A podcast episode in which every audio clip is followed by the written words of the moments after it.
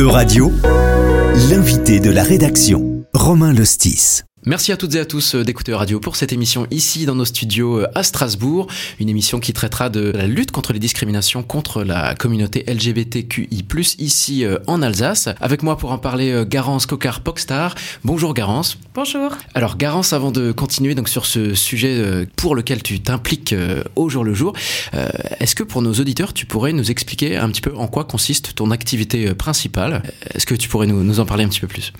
Euh, ben, du coup, dans la vie, je suis artiste plasticienne et euh, je fais, enfin, j'ai plein d'activités euh, sous ce, sous cet intitulé en fait. Donc, je fais principalement de la bande dessinée, de la vidéo, de la performance, mais aussi plein d'autres choses en parallèle de mon activité d'artiste, c'est vrai que je suis très impliquée dans des associations militantes LGBTQIA+.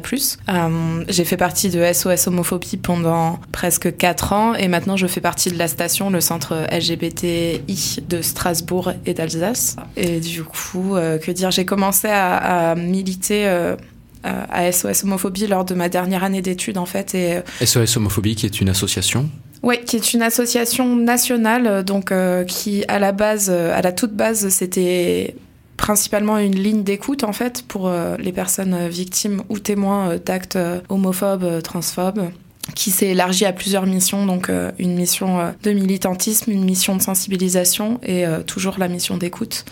Et moi, je me suis impliquée principalement dans la mission de sensibilisation. Donc voilà, ce qui m'intéresse, c'est vraiment de sensibiliser euh, principalement les collégiens lycéens, mais aussi euh, un public adulte à la lutte contre les discriminations.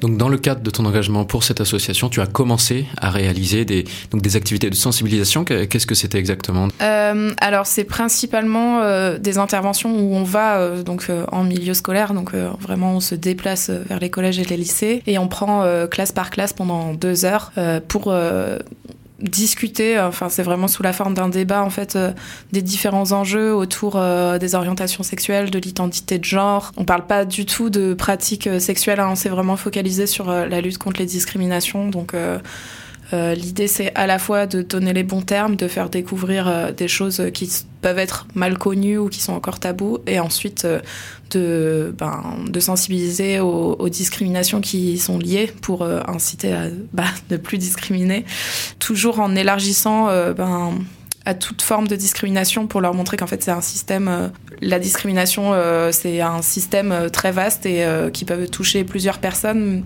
et qui finalement a les mêmes mécanismes quelle que soit la discrimination. Cette activité tu l'as fait toujours dans le cadre de SOS homophobie? Non, j'ai quitté SOS homophobie en 2021 pour rejoindre la station. Donc la station c'est une association interassociative donc vraiment la, la, la, volonté de départ c'est de réunir toutes les associations euh, LGBTQI de Strasbourg et de leur donner accès euh, à un lieu où ils peuvent se rencontrer. ou euh, du coup, quand j'ai rejoint avec des amis cette association, on a créé le pôle sensibilisation qui n'existait pas encore. et c'était hyper intéressant parce que c'était le moment pour réécrire le déroulé en fait de ce qu'on allait dire en milieu scolaire ou auprès d'adultes. Parce que c'est vrai que c'est une tâche très vaste en fait de faire de la sensibilisation au milieu scolaire, c'est une tâche sans fin. Et me concentrer sur le local, euh, ça m'intéressait plus et ça me permettait de garder un peu plus d'énergie. Euh, voilà. Alors justement, comment on adapte son discours quand il s'agit de sensibiliser un public entre des enfants de 7 ans ou, de 14 ans? Alors, euh, moi, à titre personnel, j'interviens de la quatrième à la terminale, puis après un public adulte. c'est pas parce que je pense que c'est impossible de parler de ça avant, mais c'est plus que on est très peu en fait à faire des interventions. Donc en fait, on s'est concentré euh, sur les niveaux de la quatrième à la terminale euh, parce qu'on peut pas tout faire et adapter son discours. En fait, ça s'apprend. Euh, c'est-à-dire qu'on va pas en milieu scolaire comme ça sans être formé. On suit des formations, on discute beaucoup entre bénévoles, on suit l'actualité pour savoir en fait comment est-ce qu'on peut adapter notre discours, qui soit pas choquant, qui soit pas voilà non adapté à l'âge des élèves. Et pareil après quand on va faire auprès d'adultes, ben ça va pas du tout être le même contenu, ça va pas être la même forme, parce que en fait, euh, le public n'a pas euh, les mêmes enjeux de vie en fait euh, face à nous. Et ouais, je, enfin, je pense que c'est juste quelque chose qui s'apprend quoi. Euh. Enfin si on pouvait, euh, je pense que ce serait mieux de commencer encore plus tôt parce qu'on a on a eu cet exemple tragique euh, du jeune Lucas qui avait 12 ans qui s'est suicidé parce qu'il subissait de l'homophobie. Donc pour moi en fait si on est capable de subir l'homophobie à 12 ans, on est on est capable d'entendre comment dire deux heures de sensibilisation contre l'homophobie et même enfin c'est nécessaire quoi. Donc ça, c'est une étape obligatoire dans, dans chaque activité de sensibilisation. Tu, tu parles de ces, de ces épisodes tragiques, par exemple, ou ou c'est pas, euh, pas, nécessaire On peut s'appuyer sur le rapport sur l'homophobie qui est fait par euh, l'association SOS Homophobie. Donc c'est un livre où tous les ans euh, on recense ben, les actes homophobes qui a pu y avoir lieu et qui ont été soit récupérés par des témoignages sur la ligne d'écoute ou soit par une veille en fait faite par les bénévoles. Et ça, ça peut être un document ressource dans les interventions en milieu scolaire, mais on va pas l'utiliser systématiquement parce que l'idée c'est pas que les élèves à la fin ils soient hyper déprimés ou que potentiellement s'il y a un élève qui est LGBT dans le groupe mais qui a du mal à le vivre, euh, ils se disent pas euh, mon, futur plus tard c'est de me faire tabasser. Euh, enfin voilà, c'est pas l'idée non plus. Les, témoignages chocs, on les garde un peu pour parce que parfois c'est important de faire prendre conscience que bah on vient pas pour rien en fait il y a des vraies histoires derrière et elles sont tragiques et voilà mais l'idée c'est pas de focaliser que là-dessus non plus parce que ça peut être assez dur et justement ça c'est quelque chose sur la manière de s'adapter au public qu'on a en fait, c'est de trouver un équilibre à chaque fois entre euh, il se passe des choses très dures et très graves et en même temps euh, bah, ça peut être très beau en fait euh, de vivre son homosexualité et voilà quoi c'est pas une tragédie qui va s'abattre sur nous quoi. Quelles sont les questions que tu reçois le plus lorsque tu es en, en opération de sensibilisation dans, dans les écoles? Euh, ça peut être très variable. Enfin, on se découvre toute sa vie, mais c'est vrai qu'entre 12 euh, ans et 18 ans, euh, il y a un changement immense en fait sur la personnalité des gens. Et, et nous, nos interventions, elles se terminent toujours par un temps de questions anonymes. Et c'est vrai que la question de savoir comment est-ce qu'on sait si on est gay, est-ce qu'on peut devenir gay du jour au lendemain, est-ce que si on est sorti avec des filles, on peut quand même devenir gay après, bah ça, ça, ça sort beaucoup. je pense que c'est une grande interrogation de se dire bah, comment est-ce qu'on sait euh, qui on est et est-ce que ça va changer? Et euh, avec toujours un peu cette peur en fait euh, qui, qui prouve bien en fait l'homophobie hein, qui reste de se dire voilà ils ont peur de devenir homosexuel pour certains. Une peur qui découle selon toi d'une incompréhension euh, oui, je pense, et, aussi, euh, ben, je pense qu'il y, a la, y a la peur d'être discriminé, quoi, en fait, euh, de se dire, ah, mais ça pourrait être moi, du coup, ça fait un peu peur. voilà, et, et même sans, sans, cette peur, voilà, la question de savoir qui on est, comment est-ce qu'on est sûr, oui, ça revient tout le temps, quoi.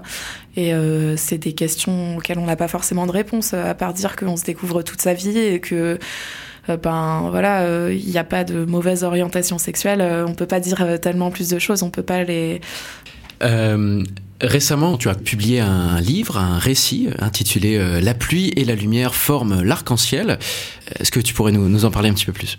Quand j'ai fait ma première intervention, j'avais un carnet avec moi et c'est assez spontanément que je me suis mise à, à, dessiner parce que je me suis rendu compte que c'était un temps dans une scolarité qui est hyper précieux. En fait, euh, il y a, y a, très peu de temps où on prend tous les élèves entre eux, on les laisse parler euh, de manière très libre sur des sujets euh, qui ne sont pas abordés à l'école. Et je me suis dit qu'en fait, euh, ce temps euh, qui est précieux, euh, le seul moyen que j'avais pour en rendre compte, c'était de le dessiner. Et en fait, ce réflexe m'a suivi. après, quand je faisais moi-même les interventions, je prenais des notes en fait entre chaque intervention ou même parfois pendant. Et le soir même, je redessinais ce qui se passait. Et après mon année de diplôme, j'ai travaillé à, redessiner et réécrire entièrement cette bande dessinée, donc en, en se basant sur ces journaux de bord que j'avais, mais en rajoutant une trame narrative euh, un peu plus construite pour que ça devienne un récit euh, lisible euh, par toutes et tous et pas juste voilà une collecte de souvenirs pour moi quoi. Parce que moi j'estime ne pas avoir eu ces interventions quand j'étais au collège lycée et du coup je trouvais que c'était un vrai manque. Ben j'ai eu envie de dessiner et pourquoi ça pourquoi ça prend la forme d'une BD c'est parce que c'est mon langage en fait. Je je saurais pas trop expliquer. C'est la manière dont je m'exprime le plus facilement en fait. Et et même je trouve ça intéressant parce que c'est beaucoup plus facile je pense de de faire lire une bande dessinée euh, sur ce sujet que de faire lire un livre qui pourrait sembler euh, beaucoup plus austère, alors que là, euh, il y a un côté, y a un côté populaire en fait dans la bande dessinée, il y a un côté beaucoup plus accessible où, voilà, du coup, ça permet de voilà, en parler plus librement, je pense, et atteindre un public plus facilement. Eh ben, en tout cas, moi, je te dis un grand merci, Garance, d'avoir répondu à nos questions. Merci à toutes et à tous pour votre attention et à très bientôt. E-Radio vous a présenté l'invité de la rédaction. Retrouvez les podcasts de la rédaction dès maintenant sur euradio.fr.